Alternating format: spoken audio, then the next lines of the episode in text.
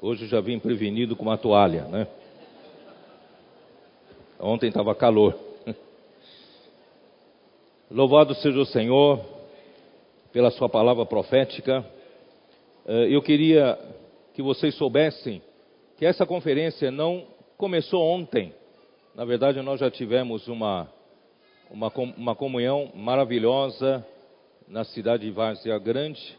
E ontem de manhã nós tivemos, tivemos uma reunião de serviço, que também não é nada fechada, né? a reunião, quer dizer, o assunto é aberto para todos. Uh, então, eu recomendaria que vocês pudessem uh, repor, quem não participou, pudesse ter acesso. Né? O Instituto Vida para Todos já colocou à disposição as postagens já estão, já foram feitas, tanto no Facebook, tanto em outras mídias, no uh, YouTube, por exemplo, vocês podem ter acesso porque isso completa né, todo o nosso entendimento dessa conferência. Se vocês puderem acompanhar, repetindo, né? Sexta-feira à noite, em Vazia Grande, ontem de manhã, reunião de serviço, na verdade vem num crescendo, né? Uh, Sexta-feira à noite nós enfatizamos a questão da palavra profética. Deus, ele não trabalha se nós não cremos no enviado de Deus a palavra de Deus, por meio do seu enviado, é que faz a obra de Deus. Isso nós vimos muito claramente na sexta-feira, e isso aconteceu com Moisés, fez com que a primeira geração, por causa do seu perverso coração de incredulidade, toda geração caiu no deserto.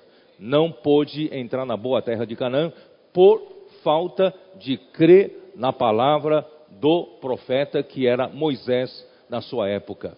E a nova geração entrou porque a nova geração creu na palavra. A nova geração, por exemplo, creu na palavra de Josué de dar, de conquistar a cidade de Jericó, dando voltas pela cidade. É, é uma tática era uma tática arriscada, era uma tática que, que humanamente falando era impossível de conquistar a cidade, mas pelo fato deles crerem na, na palavra do, dos profeta, do profeta, as muralhas caíram. Eles conquistaram né, a cidade de Jericó. Portanto, no Novo Testamento a mesma coisa. Os judeus resistiram em crer que Jesus era o enviado do Pai. Enviado de Deus, que Jesus era o Messias, era o Cristo. Portanto, os judeus rejeitaram e não receberam nenhum, nenhum benefício né, eh, da vinda do nosso Senhor Jesus Cristo. Aí, graças ao Senhor, houve quem recebesse e Deus abençoou quem recebeu a palavra profética. Então hoje é a mesma coisa.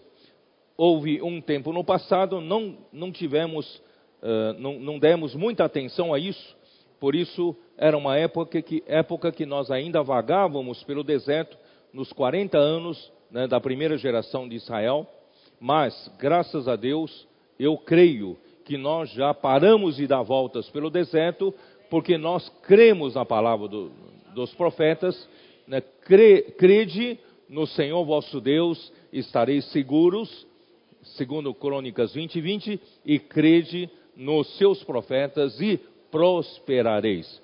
Portanto, eu creio que nós estamos no momento muito bom de caminharmos para a boa terra de Canaã.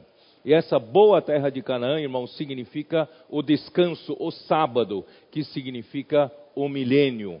E o Senhor quer nos galardoar, aos vencedores, Ele quer galardoar com o milênio de reinar com Cristo durante mil anos.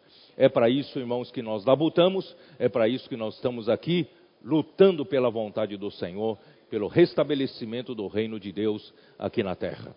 Portanto, e ontem de manhã nós falamos um pouco da nossa história, nós falamos um pouco né, do que irmão Dong, o, o, o, o, Espírito usou, o ministério do irmão Dong, abrindo o campo aqui na América do Sul, e não só isso, estabeleceu um fundamento sólido entre nós, e para que hoje nós pudéssemos avançar, é graças a essa fundação sólida né, que o Senhor fez através do ministério do irmão Dong. E hoje nós prosseguimos, né? E ontem à noite vocês acompanharam e hoje de manhã eu vou dar sequência, tá bom? Ó Senhor Jesus, aleluia. Nós, ontem, eu li, eu comecei lendo esse versículo de 1 Coríntios 2, eu vou reler para vocês. 1 Coríntios capítulo 2.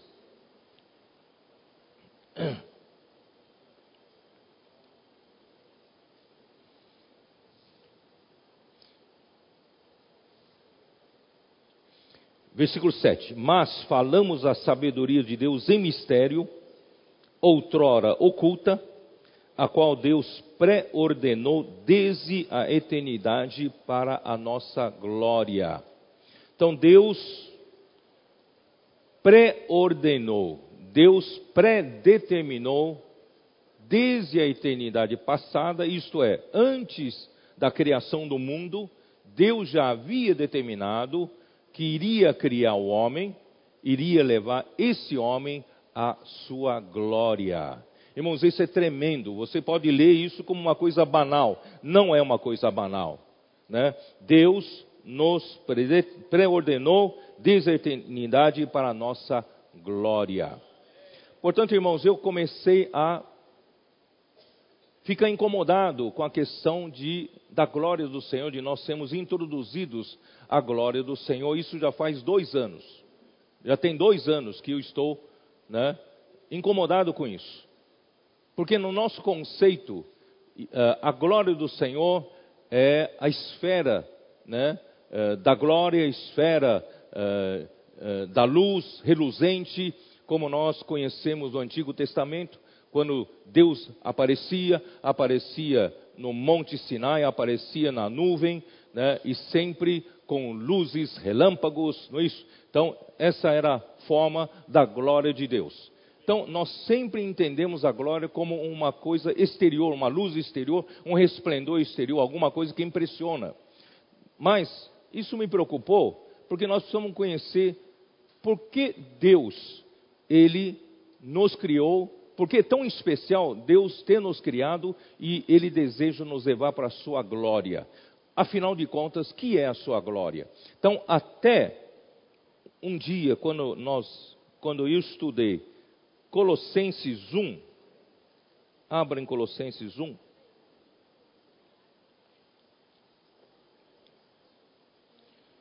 Colossenses 1, versículo 11.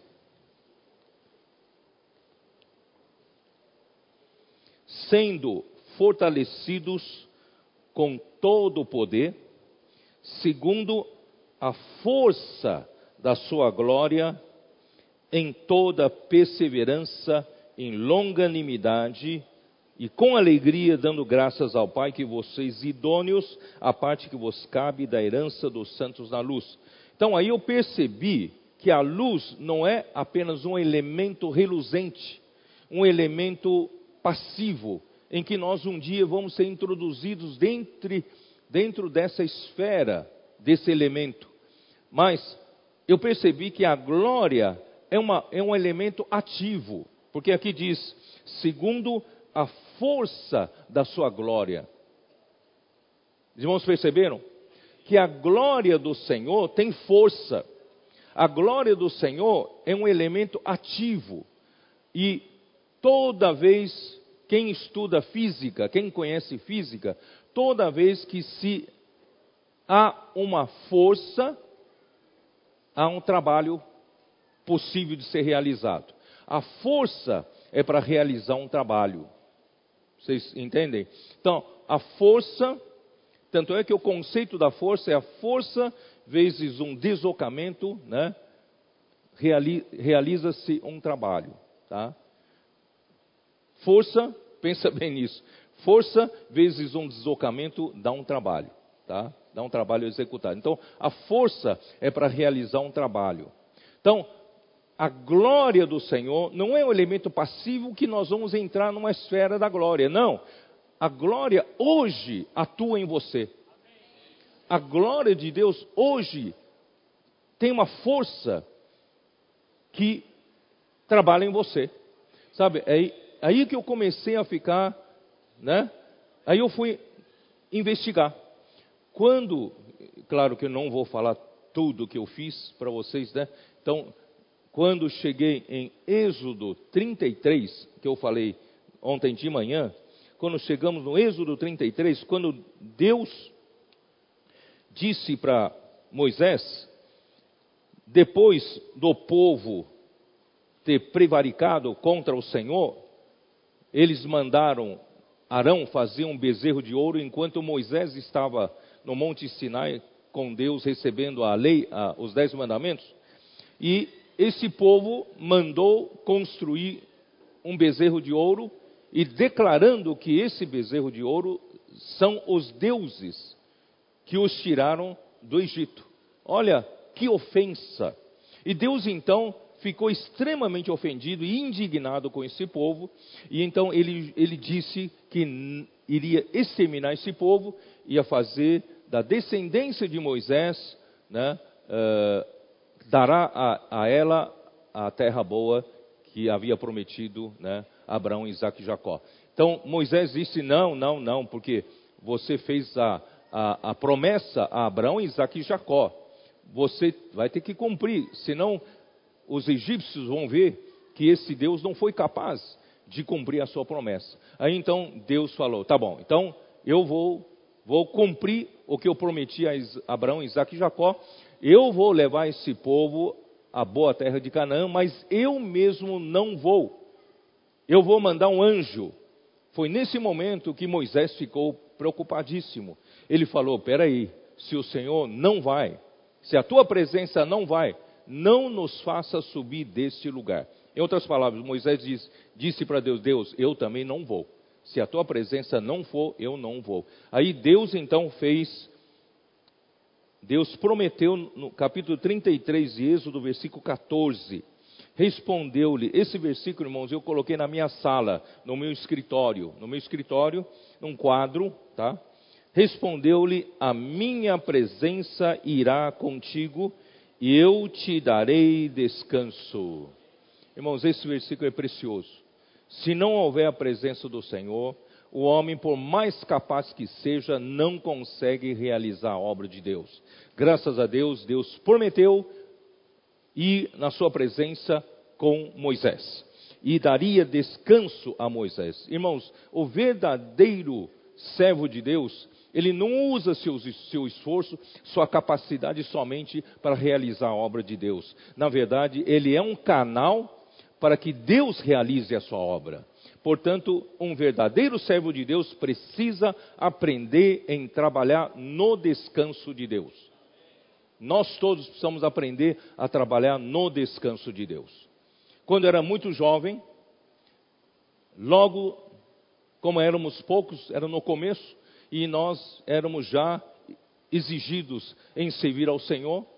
E quando ainda muito jovem, imaturo e inexperiente, já teria que enfrentar situações grandes, né, difíceis.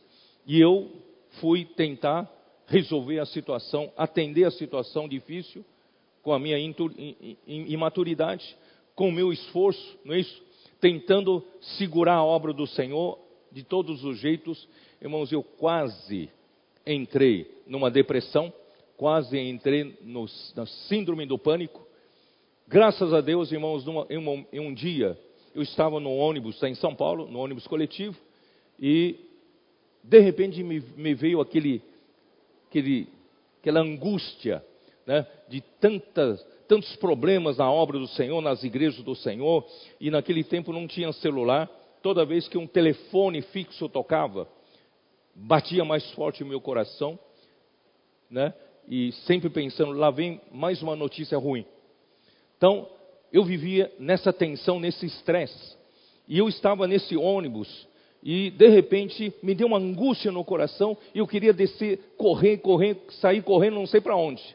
Quase que eu pedi para o motorista parar para sair correndo. De repente, eu percebi que eu estava no limiar de entrar num processo que poderia custar muito preço para voltar. Então eu disse para o Senhor: Senhor, se servir o Senhor é assim, os servos do Senhor que serviram antes de mim, apóstolo Paulo e outros servos, teriam morrido de ataque cardíaco. Eu tenho que aprender a servir ao Senhor no descanso. Foi nesse momento que eu pedi para o Senhor: Senhor, me ensina, a te servir adequadamente. Não quero servir com a minha própria capacidade. Então, irmãos, o Senhor, pouco a pouco, gradualmente, me fez voltar. Irmãos, era, era assim, ó. Eu estava a um ponto de atravessar um limiar, um fio. Se eu passasse desse ponto, talvez eu precisasse de remédio, precisasse de tratamentos sérios para poder voltar. Mas eu não passei desse ponto. Graças a Deus. Portanto, irmãos, vamos aprender a servir ao Senhor no descanso do Senhor. Não pense que você pode segurar a peteca, não é isso? Você pode segurar a estrutura que cai. Irmãos, não adianta. Deixa o Senhor trabalhar. Você aprenda a trabalhar no descanso do Senhor. Se eu não tivesse sido preparado esses anos todos, irmãos, eu não aguentaria pressão hoje. Mas graças a Deus, irmãos, eu não tenho muita pressão, não. Tudo entrego para o Senhor. O Senhor é quem faz as coisas. Se o Senhor não fizer, em vão né, o homem fazer. Portanto, irmãos, vamos aprender a trabalhar no descanso. Aí então, Moisés, muito ousado, quando Deus prometeu que a presença dele iria com ele, com Moisés, quando Deus deu a mão, ele queria o braço ele disse: A tua presença vai comigo, mas deixe-me ver a tua glória. Dá uma olhada aqui, ó, não é isso? Versículo 17: Disse o Senhor a Moisés: Farei também isto que disseste, porque achaste graça aos meus olhos, e eu te conheço pelo teu nome. Então ele disse: Rogo-te que me mostres a tua glória. Vocês estão me entendendo?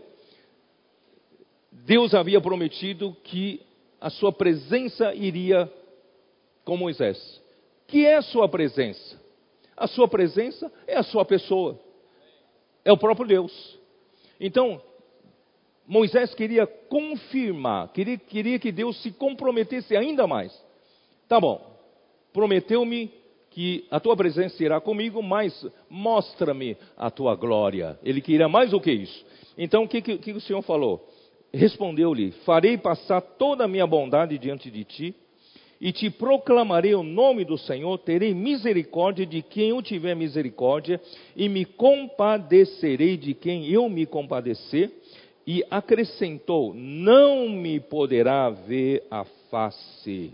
Então, a glória do Senhor, irmãos, está na face do Senhor, está no Deus mesmo, em Deus mesmo. Então, Deus mesmo, irmãos, é a sua glória e é manifestada na sua face. Vocês estão me entendendo? Então, comecei a associar uma coisa a outra, que a glória está associada à presença de Deus, está associada à pessoa de Deus, está associada ao quê? Ao rosto de Deus, à pessoa de Deus, tá? Então, você não me poderá ver a face, porquanto homem nenhum virá, verá a, a minha face e viverá. Disse mais o Senhor: Eis aqui um lugar junto a mim, e tu estarás sobre a penha. Uma, uma penha, pedra, né? uma, uma, como é que fala? Um penhasco, né? uma, uma, uma montanha de, de pedras, e eu vou colocar você, Moisés, na fenda da penha. Isto é, você tem entre, entre duas, duas paredes de, de, de pedra, tem uma fenda. Eu vou colocar você nessa fenda aqui. Você vai estar aqui nessa fenda. E quando eu passar por você, eu vou tampar aqui, ó. Quando eu passar a minha glória, quando passar a minha glória, é passar o próprio Senhor. Quando passar a minha glória, eu te porei numa fenda da penha e com a mão te cobrirei, até que eu tenha passado. Depois, em tirando eu a mão, tu me poderás ver pelas costas, mas a minha face não se verá. Então, eu comecei a perceber, irmãos, que a glória do Senhor é o próprio Senhor. E a glória do Senhor, embora você só vê na face do Senhor, mas é a presença do Senhor.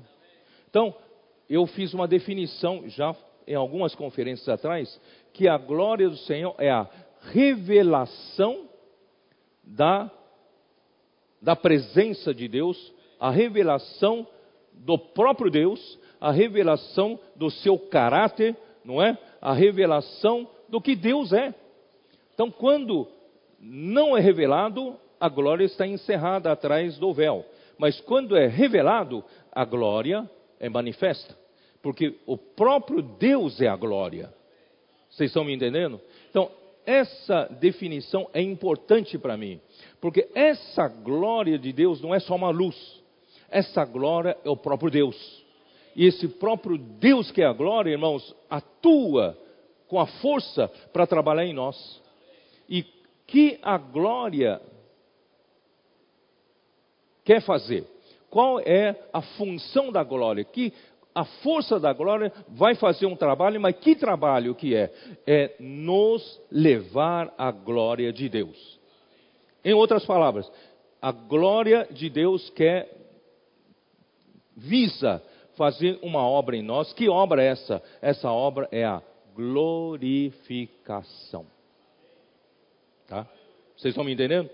Deus quer nos glorificar. No livro de Romanos, primeiramente, quando nós cremos no Senhor Jesus, nós somos justificados pela fé. Então, a justificação vem primeiro para um pecador que se arrependeu, invocou o nome do Senhor e recebeu pela fé a justiça de Deus, ele então hoje foi justificado perante Deus, ele pode receber a vida de Deus, ele pode, pode receber todos os benefícios de Deus. Então, a partir desse momento, Deus então começa a trabalhar em nós, em duas fases principalmente. A justificação é a primeira, em, em três fases. A justificação é a primeira fase, depois vem a santificação e depois vem a glorificação. Vocês estão entendendo? Então, a justificação, ela tem dois aspectos: a justiça objetiva e a justiça subjetiva. Ou a justiça posicional ou a justiça disposicional. Tá? Você pode também entender dessa forma. A justiça posicional, quando cremos no Senhor Jesus, né, o Senhor já nos justificou. Todavia, Deus deseja que a gente viva uma vida de justiça. Nós precisamos viver aqui na terra praticando os atos de justiça.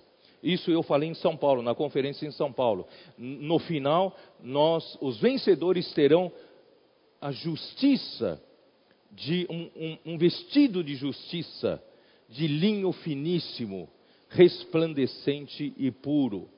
Tá? Então, esse é o trabalho da justiça. Mas em seguida vem o trabalho da santificação. Hoje estamos vivendo a vida da igreja. Também a santificação tem esses dois aspectos: santificação objetiva e subjetiva. A santificação objetiva, Deus, quando cremos em Jesus, Deus nos separou do mundo e nos colocou na sua igreja. Não é? Nós estávamos num lugar comum e Deus hoje nos colocou num lugar santo. O boi, o animal de sacrifício que estava no mundo, ele estava no lugar comum. Mas quando ele foi selecionado para virar um sacrifício na casa de Deus, ele foi só de transferir para para o, o, o, tabernáculo ou o templo de Deus, ele já foi santificado. Vocês irmãos entenderam, né? Então, a santificação tem esse lado posicional. É só pelo fato de Deus ter te santificado, você creu em Jesus, ele te santificou, ele colocou no lugar santo. Mas a partir de agora, Deus quer te santificar disposicionalmente. Deus quer te santificar a sua pessoa ou seu ser. Que é a santificação? Quem entende por que você entende por santificação? Para muitos, a santificação é viver uma vida sem pecado, é viver uma vida certinha. Irmãos, isso não é suficiente. Essa definição não é suficiente. Nesse universo todo, irmãos, só Deus é santo. Por que só Deus é santo? Porque o santo significa separado de todo mais. Nosso Deus é um Deus distinto de todo mais. Não existe outro semelhante a Ele, não existe nem nada que chegue perto dele. Os irmãos entendem? Por isso Ele é santo. Eu sou único e além de mim não há Deus. Não é assim que Deus fala no Antigo Testamento? Né? Os, tentaram comparar os ídolos a Deus, mas eu sou único. Então Deus é santo porque Ele é único. Então, o que é ser santificado? É nós nos enchermos dos elementos de Deus. Quanto mais elementos de Deus Santo em nós, mais santos seremos. Os irmãos entendem? Não é a questão de a partir de agora eu não vou pecar. Não pecar ainda não significa ser santo. Ser santo é você ter elementos do Deus Santo, da vida dele, da natureza de Deus. Então, irmãos, nós aqui na vida da igreja passamos por um processo de transformação metabólica. Todos os dias agora, irmãos, nós temos uma dieta santa. Por exemplo, se alguém, né, um, um nutricionista, um nutrólogo, vem falar para você, você vem se alimentando erradamente, eu vou te dar uma dieta saudável. Então, a partir do momento que você começa a ter uma dieta saudável, essa dieta saudável com o passar do tempo, vai eliminando aquilo que uma dieta errada provocou dentro de você. Não é isso? Todas as coisas erradas vão sendo eliminadas e a dieta santa vai introduzindo os elementos saudáveis e vai transformar você, é ou não é? Então, uh, a mesma coisa com a dieta santa de Deus. Na vida da igreja, nós estamos comendo uma dieta santa e essa dieta santa está colocando elementos santos de Deus em nós e eliminando os elementos naturais do velho homem, do pecado, né, do nosso ego, das coisas da, da queda do homem, estão indo embora, elementos naturais. E nós estamos nos tornando cada vez mais santos, mais elementos de Deus. Ontem eu não falei para você, no finalzinho da reunião, que a ida do Senhor Jesus pela morte e ressurreição visava não construir uma mansão celestial para você, visava levar você para um lugar que ele teria que preparar, e esse lugar era o próprio Deus. A morte e ressurreição de Cristo visa abrir um caminho para levar o homem para dentro de Deus.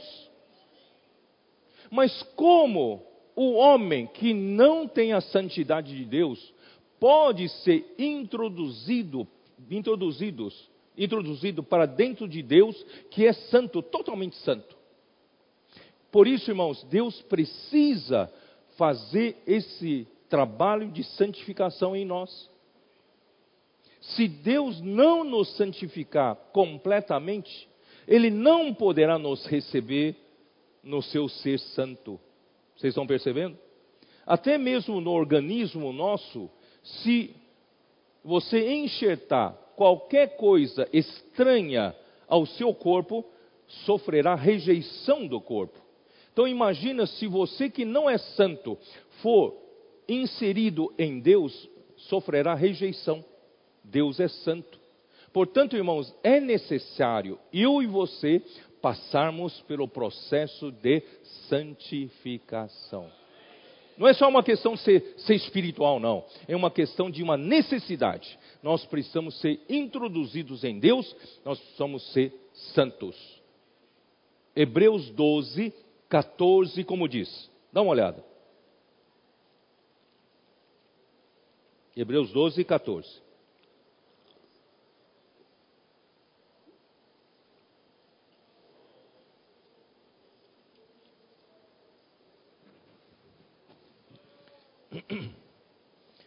Seguir a paz com todos.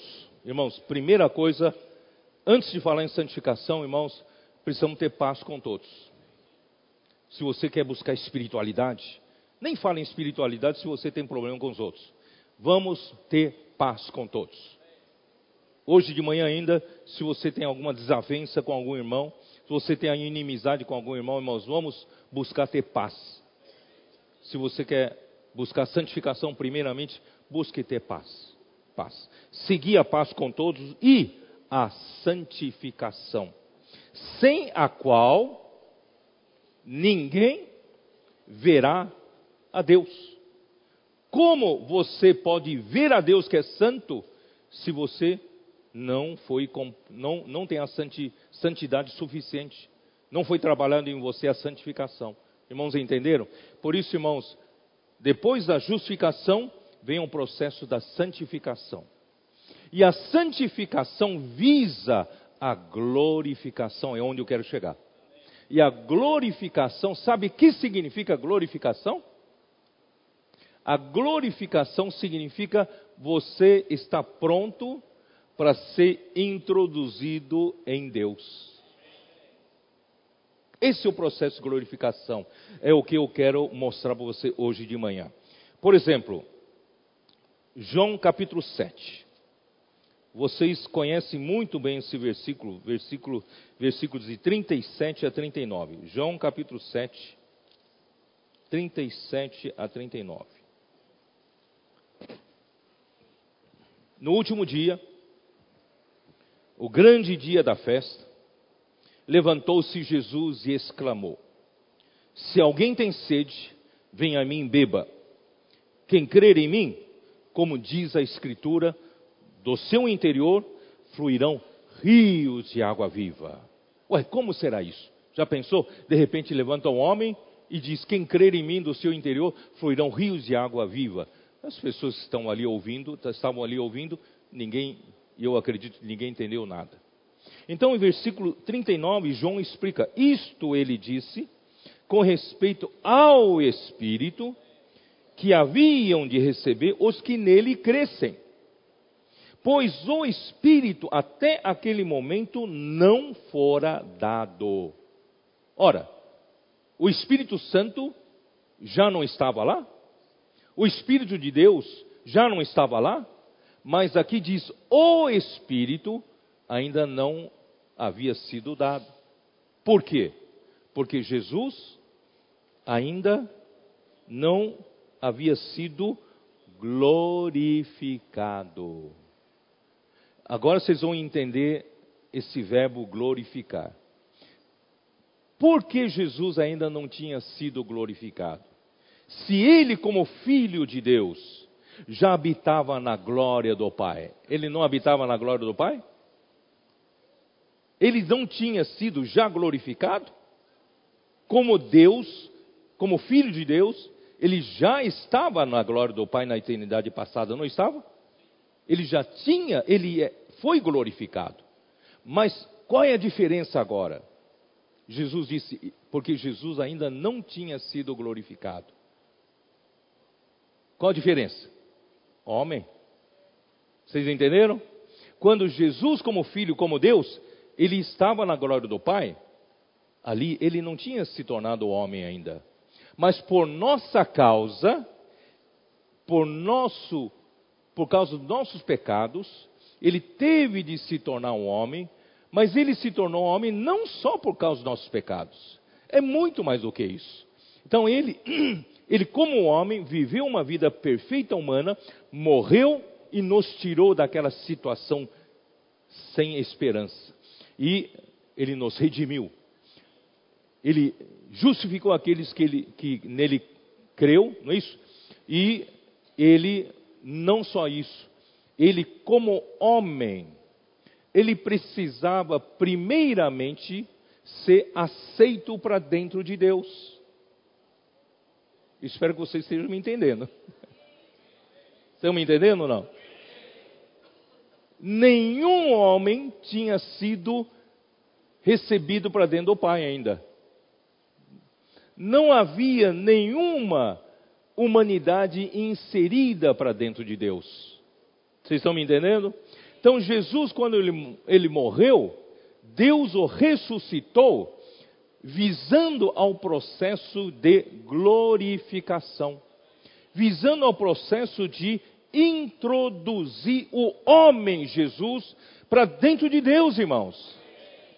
Se você conhecesse a grandiosidade desse fato, você soltaria rojão. Não é quando o seu time ganha que você solta rojão, não. Esse é verdadeiramente o um motivo para o homem soltar rojão. Porque um homem foi glorificado. Um homem foi recebido na glória. Um homem foi recebido para dentro de Deus. Um homem foi inserido no Pai. Agora eu posso ler João 17 com vocês. João 17.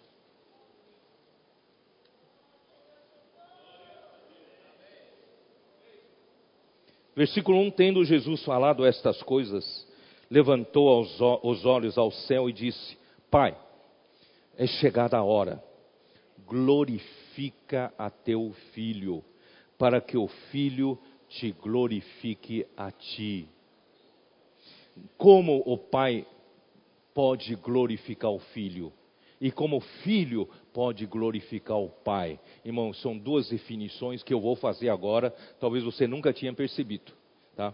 Assim como lhe conferiste autoridade sobre toda a carne, a fim de que ele conceda a vida eterna a todos os que lhe deste. Irmãos, entenderam? Quando o filho for glorificado pelo Pai, ou seja, quando a humanidade de Jesus for aceita e recebida para dentro do Pai, ele terá autoridade para conceder a vida eterna a toda a carne. Vocês entenderam? Se Jesus Cristo não fosse glorificado e inserido dentro do Pai, ele não teria essa autoridade. Hoje nós não poderíamos receber a vida eterna de Deus. E a vida eterna é esta: que te conheçam a ti, o único Deus verdadeiro, e Jesus Cristo, a quem enviasse. Veja como é importante a gente crer em quem Deus enviou. A obra é feita quando você crê. Versículo 4, irmãos, define que significa um homem glorificar Deus. Glorificar Deus não é só gritar, glória a Deus, glória a Deus.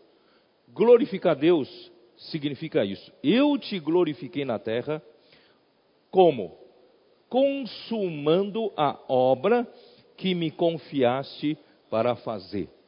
Vocês entenderam essa definição não? Como você aqui na terra pode glorificar Deus? Não é só gritar glória a Deus. Fazer a obra que Deus mandou você fazer. Ou seja, fazer conforme a palavra profética. E guardar e praticar. Você estará glorificando a Deus. O filho glorificava a Deus quando fazia a obra do pai, não é? E o versículo 5 é, é o contrário, é o pai glorificando o filho, tá? Vamos ver, são duas definições diferentes. E agora, glorifica-me, ó Pai, contigo mesmo. Vocês estão me entendendo agora? Que a glória não é uma luz, a glória é o próprio Deus glorifica-me, ó Pai, contigo mesmo. Quanto mais Deus em você, irmãos, mais glória você tem. É ou não é? Quando, em 2 Coríntios capítulo 3, ali relata que quando Moisés entrava naquela tenda da congregação e conversava com Deus face a face, o seu rosto reluzia de tanta glória que ele havia recebido. Só que era a glória da antiga aliança. Era uma glória que ficava no rosto, mas desvanecia. Vocês se recordam disso, não é isso? Ele saía e falava com o povo de Israel com autoridade, porque essa glória, glória de Deus no seu rosto lhe autorizava a falar por Deus, é ou não é? Só que essa glória desvanecia com o tempo. Então ele tinha que logo em seguida colocar um, um véu e correr para tenda da congregação e recarregar a glória. Aí saía de novo, falava com o povo. Mas o ministério do Espírito tem uma glória que é permanente. Porque essa glória, irmãos, é o próprio Deus infundido para dentro de nós. Vocês estão me entendendo? Então, quanto mais Deus você tem, mais glória você tem. Esse é o ministério do Espírito. É o ministério da nova aliança. Então, que é Deus glorificar o Filho, que é Deus glorificar o homem? É, Jesus disse: glorifica-me, Pai, contigo mesmo, com a glória que eu tive junto de ti antes que houvesse o mundo. Vocês me entenderam agora não? Antes que houvesse o mundo, o Filho como Deus, ele estava na glória do Pai, não estava? E o Pai o glorificou com ele mesmo, porque o Filho e o Pai são um, é ou não é? Mas por que agora Jesus estava rogando ao Pai para ser glorificado? De novo, ele precisava introduzir o homem. Como Deus, ele já estava na glória do Pai. Antes que houvesse o mundo, o Filho já estava na glória do Pai. Estava ou não estava? Mas agora, porque ele roga? Ele roga porque agora ele tem uma humanidade. Ele precisava inserir essa humanidade para dentro de Deus. Esse, essa é a definição do processo de glorificação inserir em Deus. Quando o filho fosse inserido em Deus, Deus o glorificaria. Então, a partir do, desse momento que ele foi recebido para dentro de Deus, foi naquele momento, em Atos 13, 33, ou no Salmo 2, ali disse: No dia da ressurreição, Deus disse para o filho: Tu és o meu filho, e eu hoje te gerei.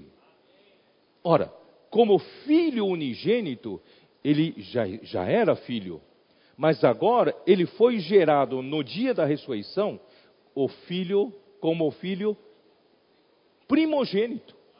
Porque esse filho agora é homem. Esse homem Jesus foi admitido para dentro de Deus. Esse filho Jesus foi glorificado ele se tornou filho primogênito. Com que motivo? Para conduzir os muitos filhos de Deus à glória. Irmãos, é, eu, lá na estância eu falei que estou ficando louco, e eu estou ficando louco mesmo. Irmão, quem não tem essa revelação não fica louco. Se você não fica louco, porque não entendeu. Se você entendesse, você ficaria louco que nem eu. Né? Irmãos, Deus conseguiu nesse processo colocar a humanidade nele. Por isso que em segundo, segundo capítulo de Hebreus, ali fala que Jesus foi coroado de glória e de honra. Vamos olhar, vai. Vamos lá. Eu queria ganhar tempo, mas vamos falar, vamos falar sobre isso. Hebreus 2.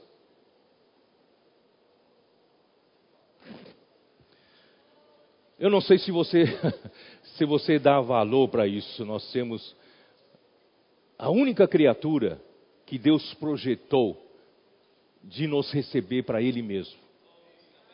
Não sei se você sabe quem a, a, a criatura que está mais próxima de Deus são os anjos.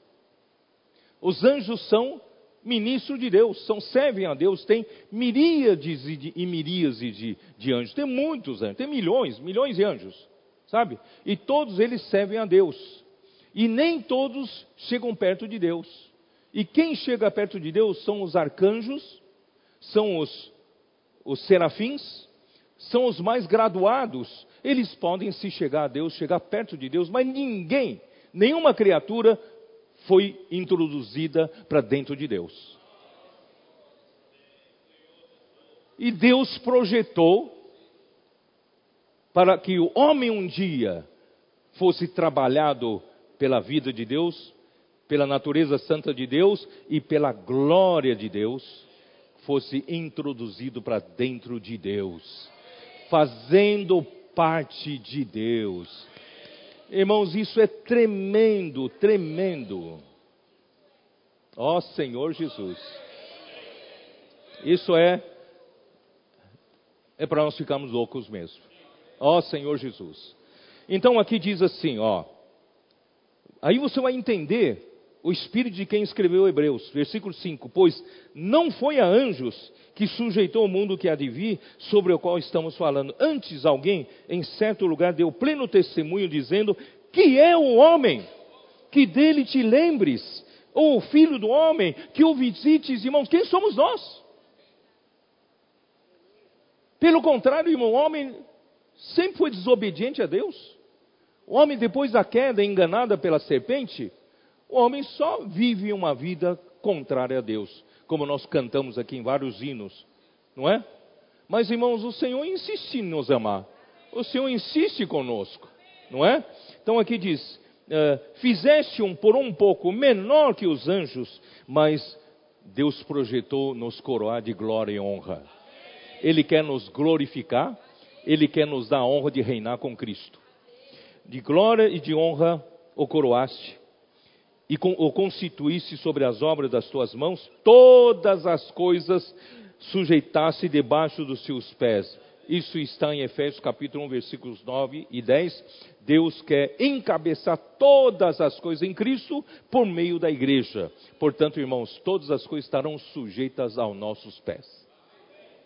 Mas tem um problema. Agora, porém, ainda não vemos todas as coisas a ele sujeitas. Não aconteceu ainda, não aconteceu.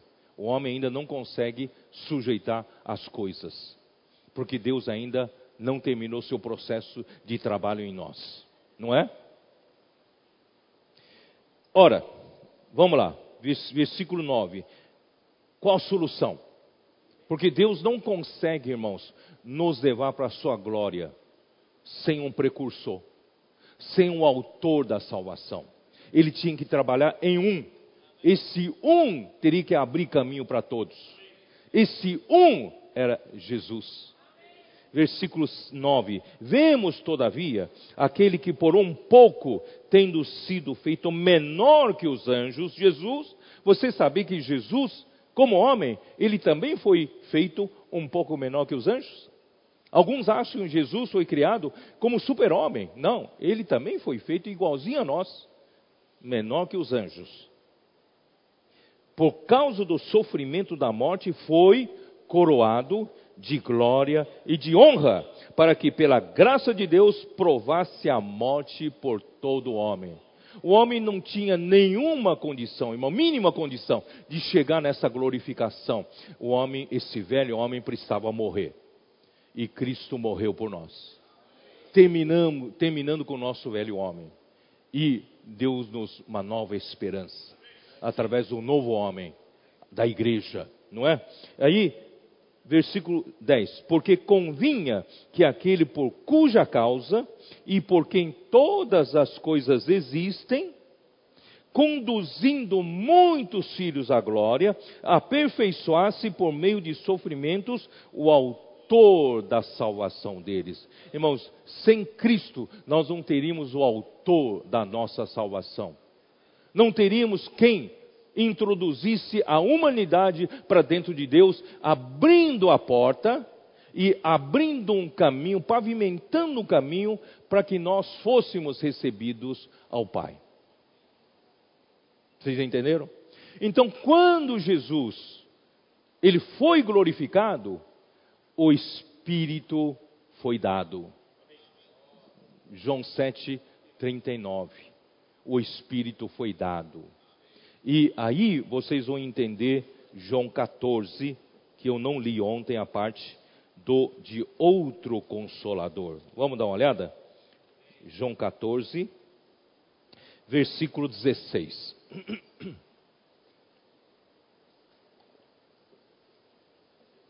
E eu rogarei ao Pai, e ele vos dará outro consolador, a fim de que esteja para sempre convosco. Aleluia. Irmãos, somente quando Jesus for introduzido para dentro do Pai como homem, ele poderia voltar como esse outro consolador. Você sabe, essa palavra grega consolador aqui é paracletos. Paracletos, que significa, tem um sentido de advogado, quem tem um sentido de quem fala por nós, de quem defende a nossa causa. Irmãos, porque agora tem um homem em Deus que defende o homem. Aleluia! Nós temos um homem em Deus. E ele defende-nos, ele fala por nós. Ele conhece nossas fraquezas. Aí, esse outro consolador é o espírito da verdade. Esse espírito da verdade Deus é, é a única verdade nesse universo. Porque nada existia ainda antes da criação, só existia Deus, não é? E tudo que Deus depois criou. Então, irmãos, a única verdade nesse universo é Deus. E nós, como criaturas, a nós carece da verdade de Deus. Ou da realidade de Deus. Sem Deus, o homem vazio. É ou não é? Sem Deus, o homem vive em vaidade de vaidades. Em muitas dessas experiências que nós tivemos da comportagem dinâmica, e também na várias experiências que as igrejas estão tendo de sair de orar com as pessoas, uma das experiências, entre tantas outras experiências, uma comportora contactou uma senhora jovem e orou por ela. E essa senhora jovem confessou de que aquele dia ela estava para dar um fim à sua vida. Porque nem ela sabia. Ela disse a, a, a, a irmã que ela tinha um bom marido que lhe supria tudo que ela precisava. Ela tinha dois filhos bons, não tinha mais nada para exigir dos filhos, mas sentia que a vida era sem sentido. Ela não tinha mais vontade de viver, porque era um vazio só a vida dela. Irmãos, sem Deus, o homem vazio. Sem Deus, é, tudo é vaidade de vaidades, como Salomão diz no livro de Eclesiastes. Tudo é vaidade. Debaixo do sol, irmãos, nada há de novo. A, a moda agora vem, mas na verdade já houve no passado. Sabe? Então tudo é meramente para enganar o homem, tá? E correr atrás da moda, correr atrás do, do mundo do século, né? Mas, irmãos, tudo é vaidade. Tudo é vaidade. Por isso, irmãos, se você toma as coisas dessa terra como o alvo seu, da sua vida, irmãos, não tem sentido. Tudo é vaidade. Mas, irmãos, nós precisamos de Deus. Só Deus é a verdade. Só Deus nos dá consistência. Sem Deus, nós somos vazios. E para piorar um pouco mais, sem Deus, nós temos a falsidade. E para piorar mais ainda, sem Deus, nós temos a mentira. E o diabo é o pai da mentira. Então veja, sem Deus, nós vivemos uma vida vazia de vaidades, ou uma vida de falsidade, ou uma vida de mentira. Por isso, irmãos, nós precisamos desesperadamente da verdade. Nós precisamos desesperadamente da realidade. E a realidade, eu disse ontem, irmãos, está na esfera da fé. Através da esfera da fé, você tem uma janela tem um portal que você pode atravessar e você pode buscar a realidade na esfera onde Deus está. Na dimensão de Deus, na dimensão celestial, na dimensão espiritual. Portanto, irmãos, não viva pelas coisas que se veem. Atente para as coisas que se não veem. Vamos buscar realidade lá na esfera de Deus. Espírito da verdade que o mundo não pode receber, porque não o conhece, não o vê, nem o conhece. Vós o conheceis? Ué, os discípulos vão perguntar, como nós o conhecemos? Né? Porque ele habita convosco e estará em vós. Quem habitava com eles? Era o próprio Jesus. Então, eles entenderam que o, o outro consolador e o Espírito da verdade, na verdade, era o próprio Jesus que virá em outra forma, virá em forma do Espírito depois que ele fosse glorificado, depois que ele fosse introduzido para dentro de Deus, para dentro do Pai. Ele poderá voltar em forma do Consolador. Só a partir desse momento, irmãos, ele consegue efetivamente fazer a obra de Deus em nós. Nos dá vida. Por isso que ele se tornou o Espírito que dá vida. O Espírito da verdade. Né? Não vos deixarei órfãos, voltarei para vós outros. Continuando em João 17. Vamos lá para João 17. Ou melhor, eu vou explicar um pouco João 13, que fala a mesma coisa que João 17. É que ontem eu li, vocês acho que não entenderam, mas faltava essa explicação para vocês entenderem. João 13, os últimos versículos. Quando ele saiu, disse Jesus: Agora foi glorificado o Filho de Deus e Deus foi glorificado nele. O filho do homem, não falei filho de Deus, não, é filho do homem.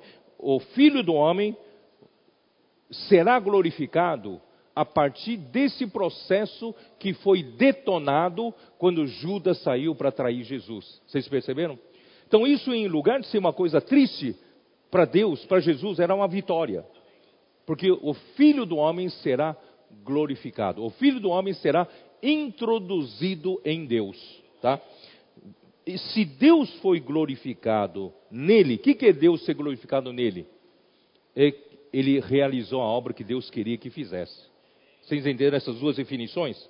Se, o, se Deus foi glorificado nele, também Deus o glorificará nele mesmo. Não é o mesmo versículo?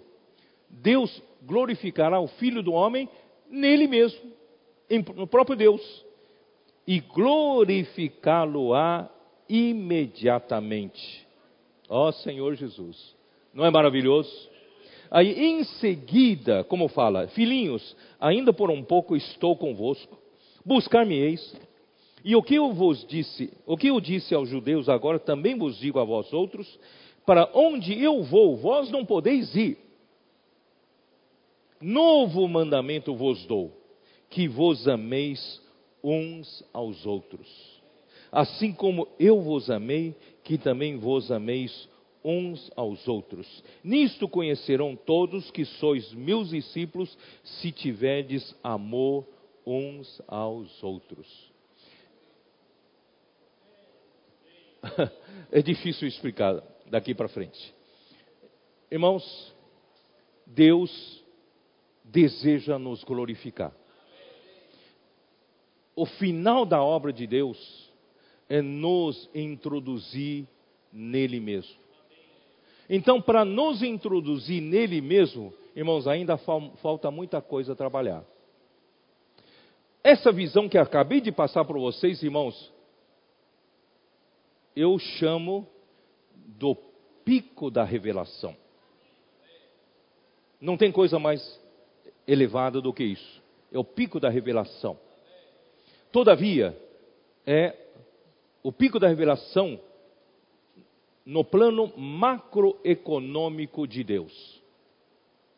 Não precisa entender quem não entendeu, tá? Então, como o esboço do plano da salvação de Deus, esse é um pico da revelação de Deus. Paulo teve a graça de receber a revelação tremenda da economia de Deus. Mas o pico ainda não está nas revelações de Paulo, está em João. João, capítulos 14, 15, 16 e 17, a meu ver, é o ponto mais alto da Bíblia.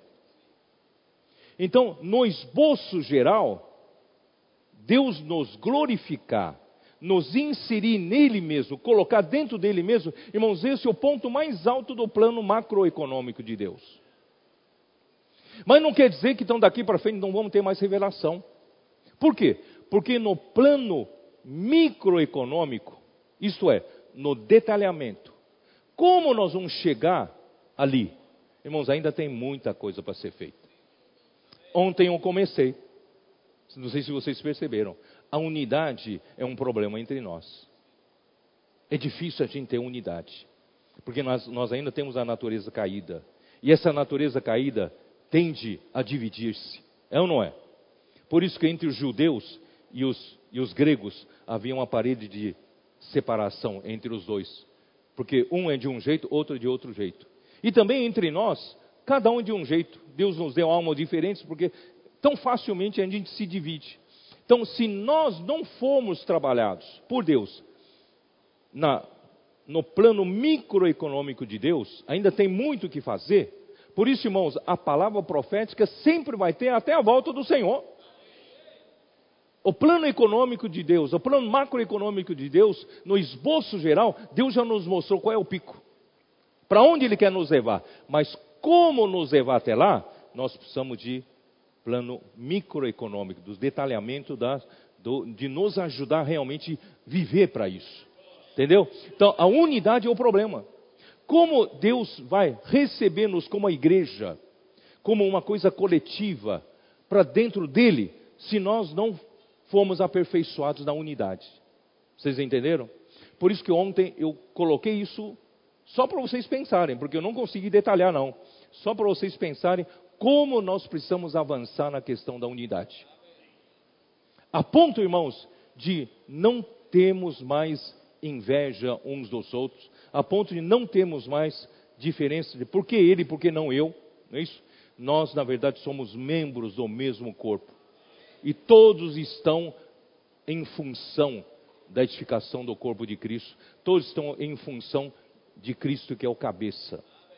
Ninguém faz a obra para si, todos nós visamos a uma só obra, a obra de Deus, certo? Então, essa unidade, a tal ponto, irmãos, quando alguém enxerga, a qualquer um de nós está vendo nós como um todo. Vocês entendem? Quando eu, como um corpo, faço um trabalho, você não enxerga nem o braço, nem a perna, nem a orelha, nem a língua, mas você vê o corpo fazendo. Então, nós vamos chegar a esse nível de unidade. Os irmãos entendem? E vamos chegar, irmãos. Estamos na reta final. Se queremos trazer o Senhor de volta, nós vamos chegar lá. Vamos confiar na palavra profética. Ele vai nos, ela vai nos levar lá. Então, o segundo problema que eu estou levantando é a questão do amor.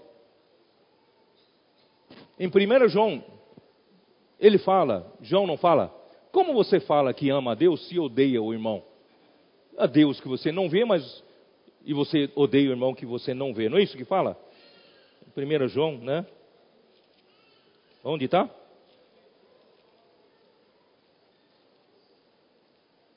Ó Senhor Jesus.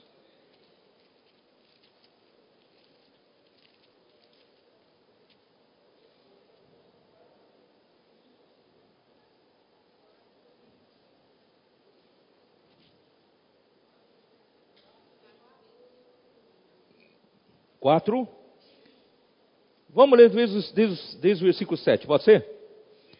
Amados, amemo-nos uns aos outros, porque o amor procede de Deus. E todo aquele que ama é, na, é nascido de Deus e conhece a Deus. Aquele que não ama não conhece a Deus, pois Deus é amor. Nisso se manifestou o amor de Deus em nós, em haver Deus enviado seu Filho unigênito ao mundo para vivermos por meio dele. Nisto se manifestou o amor de Deus, em haver Deus enviado seu Filho unigênito ao mundo. Sabe o que quer dizer isso? A melhor definição de amor para mim é doação, é dar-se. E o auge do amor de Deus é ele doar a si mesmo. Ele doar o seu próprio filho a nós. Irmãos, Deus é amor, não é? Você sabe como você desfruta Deus é amor? Pelo ar que você respira. Se Deus não fosse amor, não fosse doação, e se Ele fosse cobrar o ar que você respira, todos nós estaríamos falidos, né? mas Deus é amor. Deus nos dá gratuitamente o ar que respiramos. Deus nos dá água que nos mantém uma boa saúde. E beber muita água, ainda mais aqui em Cuiabá, tão quente, precisam beber muita água. Mas quem nos deu isso? Você está desfrutando do amor de Deus. Quem nos dá o alimento? É Deus. Quem nos dá o bem-estar? É Deus. Quem nos deu a família? É Deus. Quem nos deu os filhos? Irmão, tudo é Deus. A sua, o seu emprego, o seu trabalho, a sua empresa, tudo foi Deus quem deu. Mas o amor, o ponto máximo do amor de Deus, ele dá-se a si mesmo. Ele deu o seu próprio filho unigênito né, para você. Esse é o amor. Então, irmãos, amar-nos uns aos outros é viver uma vida de doação. A gente também aprender a doar-se, doar-nos uns aos outros. Porque o homem, depois da queda, se tornou muito egoísta.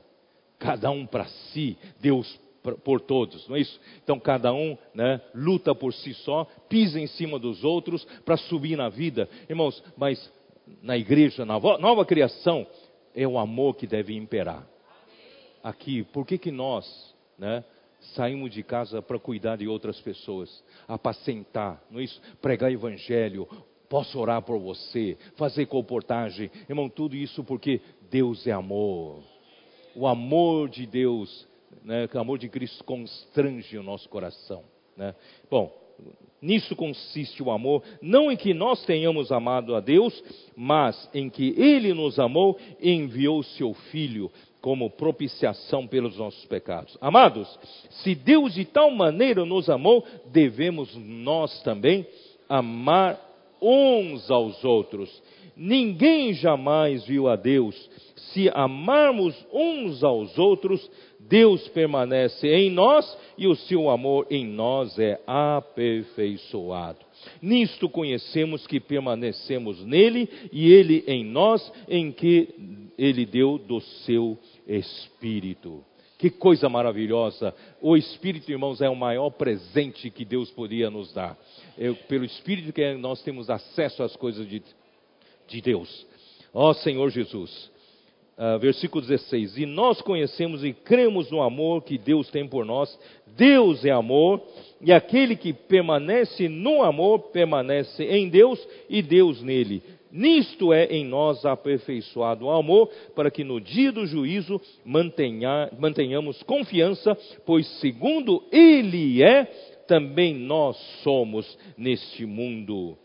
Ó Senhor Jesus versículo 20 que eu, que eu comentei: se alguém disser amo a Deus e odiar a seu irmão, é mentiroso, pois aquele que não ama a seu irmão, a quem vê, não pode amar a Deus, a quem não vê. Tá? Então, voltando lá para João 13, eu tenho que terminar de ler esses versículos. Ó oh, Senhor Jesus. João 13. Versículo 30. 34. Novo mandamento vos dou, que vos ameis uns aos outros. Assim como eu vos amei, que também vos ameis uns aos outros. Nisto conhecerão todos que sois meus discípulos, se tiverdes amor uns aos outros. Irmãos, essa prática do amor deve começar com a família, não é isso? Deve começar no casamento, deve começar na vida da igreja com os irmãos mais íntimos, não é isso? A quem nós, com quem nós servimos juntos. Então, irmãos, graças ao Senhor, vamos praticar esse amor. Não é pelo nosso esforço, mas pela natureza de Deus, que é o amor, né? Na, no capítulo 15 de João, aqui ó, ó Senhor Jesus.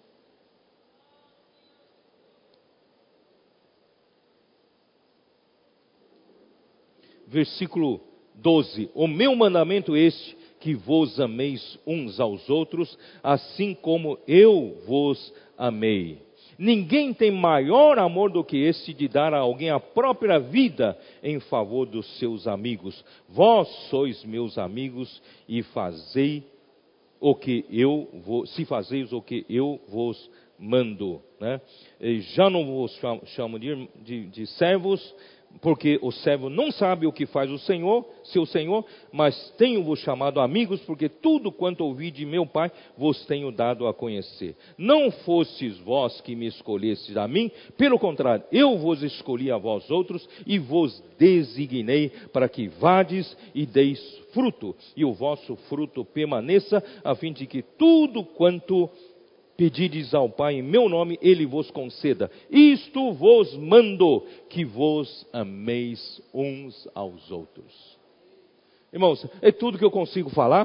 Tem muitos e muitos versículos eu tenho para mostrar, mas acho que não vem ao caso.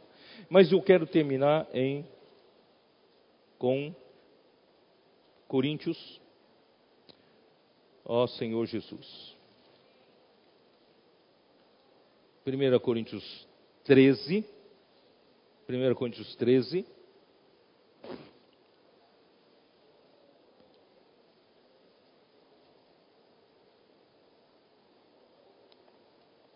Ó, quem quiser, eu tenho um esboço que eu fiz para a conferência em Brasília. Isso eu compartilhei em Brasília. Mas não consegui falar todos os detalhes, tá? Quem quiser, ó, eu tenho aqui a minha, a minhas, meu esboço que eu fiz para a conferência em Brasília. Eu não tenho tempo de falar tudo, né? Irmão, Deus é amor. Versículo 4: O amor é paciente, é benigno, o amor não arde em ciúmes, não, ufa, não se ufana, não se ensoberbece o amor não se conduz inconvenientemente, mas não procura os seus interesses. Irmão, não estamos aqui pelos nossos próprios interesses. Não se exaspera, não perde a calma, não se ressente do mal, não se alegra com a injustiça, mas regozija-se com a verdade. Tudo sofre, tudo crê, tudo espera, tudo suporta. Vocês sabem que a igreja é edificada no amor, né? Se não houver amor, não há edificação da igreja. O amor jamais acaba mas havendo profecias, desaparecerão. Irmãos, hoje nós precisamos de profecias, precisamos da palavra, precisamos da palavra profética. Mas quando chegar no final, nem as profecias serão necessárias, porque chegou o que é perfeito. Quando havendo profecias, desaparecerão, havendo línguas, cessarão, havendo conhecimento ou, ou ciência, passará. Porque em parte conhecemos e em parte profetizamos. Irmãos, hoje eu faço o maior esforço para profetizar, para tentar mostrar para vocês uma coisa que na linguagem humana é impossível de explicar. Mas o Espírito tem que revelar a vocês. Porque tudo que nós conseguimos explicar é em parte. E em parte conhecemos. Ainda não conseguimos conhecer realmente como é, né, no final das contas. Mas, irmãos, um dia nós vamos conhecer. Porque quando porém vier o que é perfeito. Então, o que é em parte será aniquilado. Irmãos, um dia nós vamos sair desse corpo. Até a, no, a nosso entendimento, irmãos, que hoje a nossa alma está limitada a esse cérebro, quando nós saímos desse corpo, até a mente que está na nossa alma será, a capacidade será ampliada nós conseguirmos entender, não mais em parte, nós conhecemos, conseguiremos entender no todo. Vocês, conhecem, vocês confiam que vai ser assim? Irmãos, eu, eu, eu sei que vai ser assim, tá? Então, quando eu, quando chegar o que é perfeito, irmãos, o que é o que é perfeito? O que é perfeito?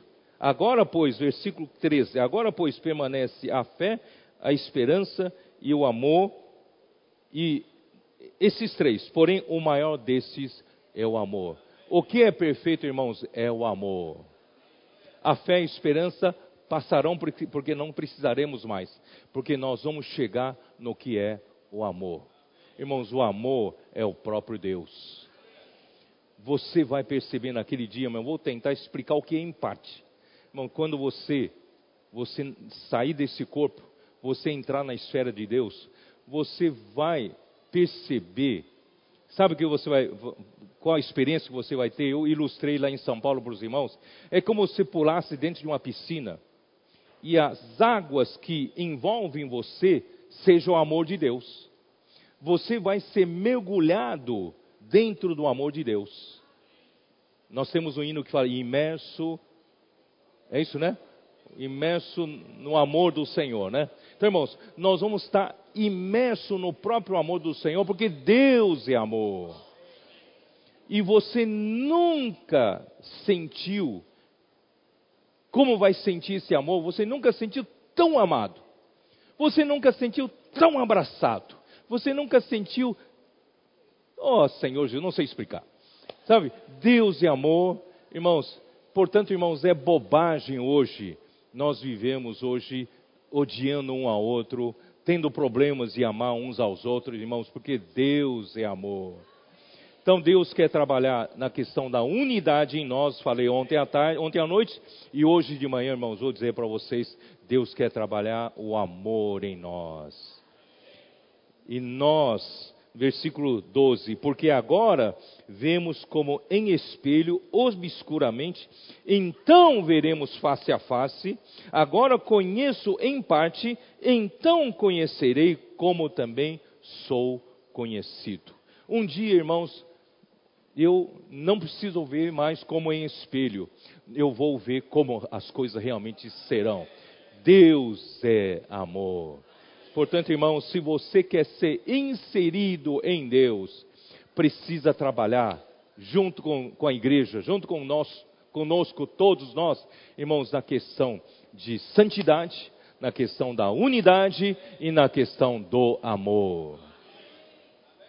Eu falei um pouquinho na questão também da verdade. Falta falar um pouco da, da questão da justiça. Irmãos, tudo isso visa Deus nos inserir nele mesmo. Que é uma coisa, irmãos, mais maravilhosa desse universo. E por fim, eu quero apresentar um versículo para vocês, para terminar. Apocalipse 21. Tem ainda aquele versículo? Tem aquele versículo ainda? De Apocalipse 21?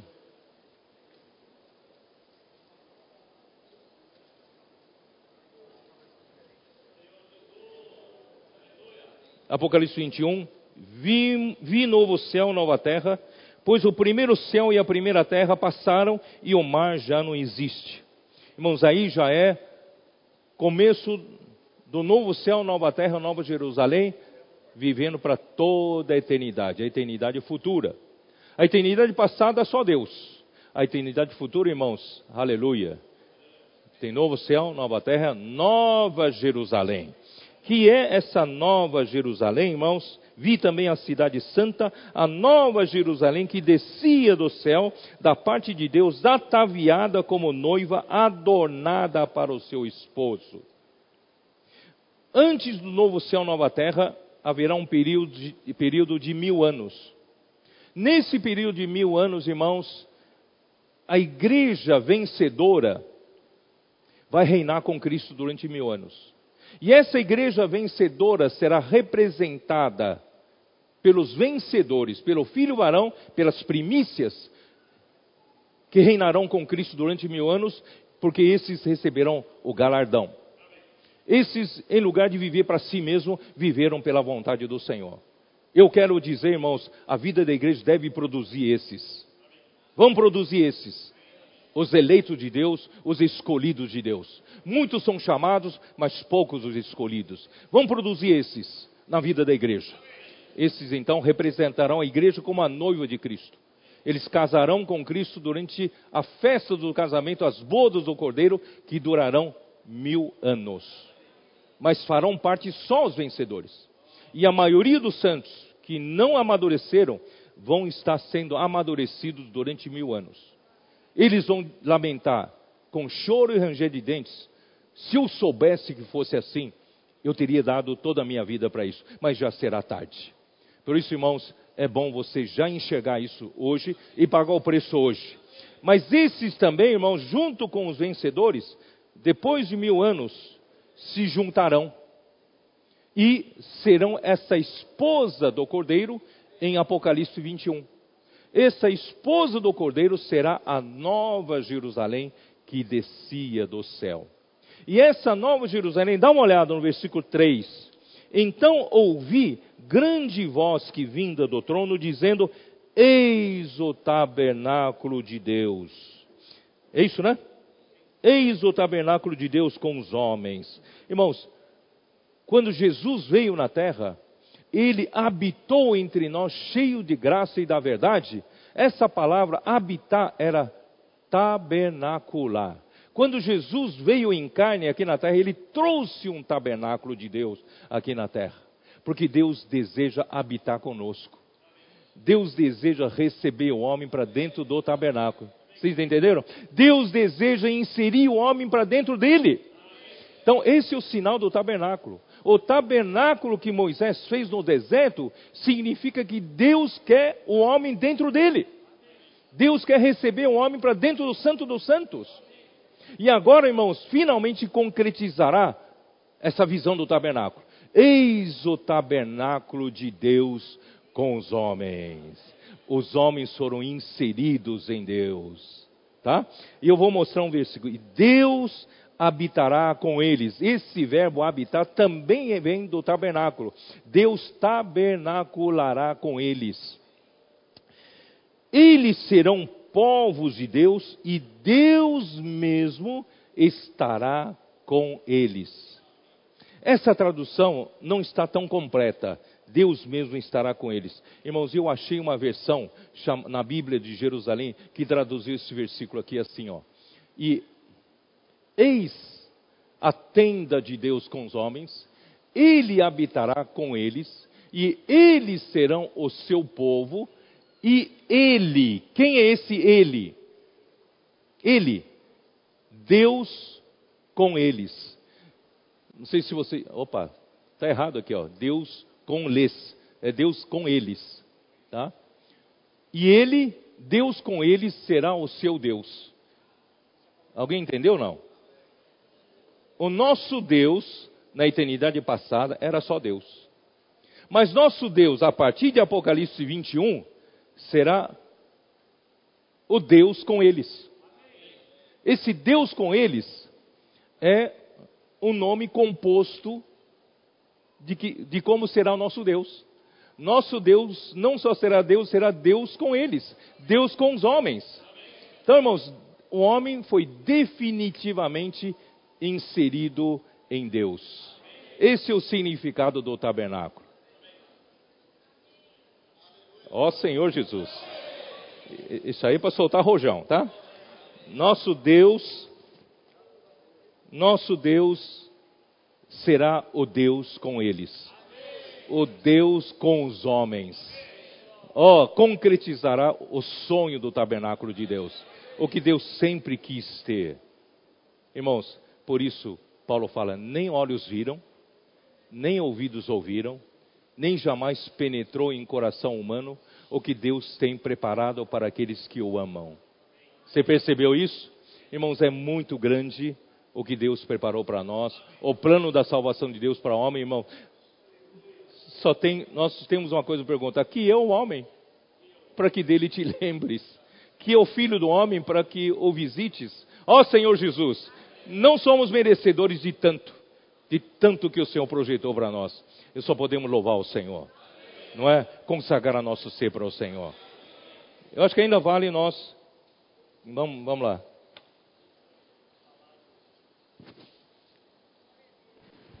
Como foi falado da mais alta revelação e que nós estamos no caminho, há um clamor aqui nessa manhã de nós demonstrarmos nosso amor por um irmão que, que era de Cuiabá, hoje ele mora em Porto Velho e a esposa dele era de Rondonópolis, é, é, é o Marcos Vinícius e a Lana.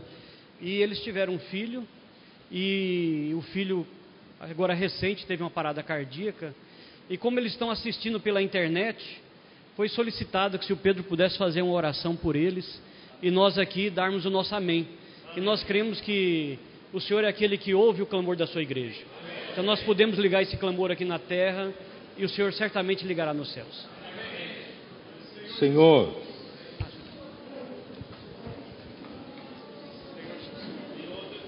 Senhor, como a igreja. Amém. E pela autoridade que o Senhor deu à igreja. Amém. Senhor, nós juntos oramos. Amém. Senhor, conceda a cura, Senhor, ao Henrico. Senhor Jesus. Essa enfermidade é para a vida. Sim. Não seja para a morte. Sim. Senhor, ressuscita o Senhor. Amém. Mostra o teu poder. Amém. Usa o poder que o Senhor conferiu à tua igreja. Amém. Senhor já está à destra do Pai. Amém. Senhor, Senhor nos deu essa autoridade. Se pedimos em teu nome, tudo será feito. Senhor, eu, eu, é quem introduziu o homem para dentro de Deus. Hoje nós temos advogado dentro de Deus. Senhor, nós precisamos desse advogado agora. Queremos rogar, Senhor, a favor desta vida, Henrico. Senhor Jesus, salva esse menino. Oh, dá-lhe vida. Ressuscita. Cura, Senhor. Em teu nome. Jesus é o Senhor.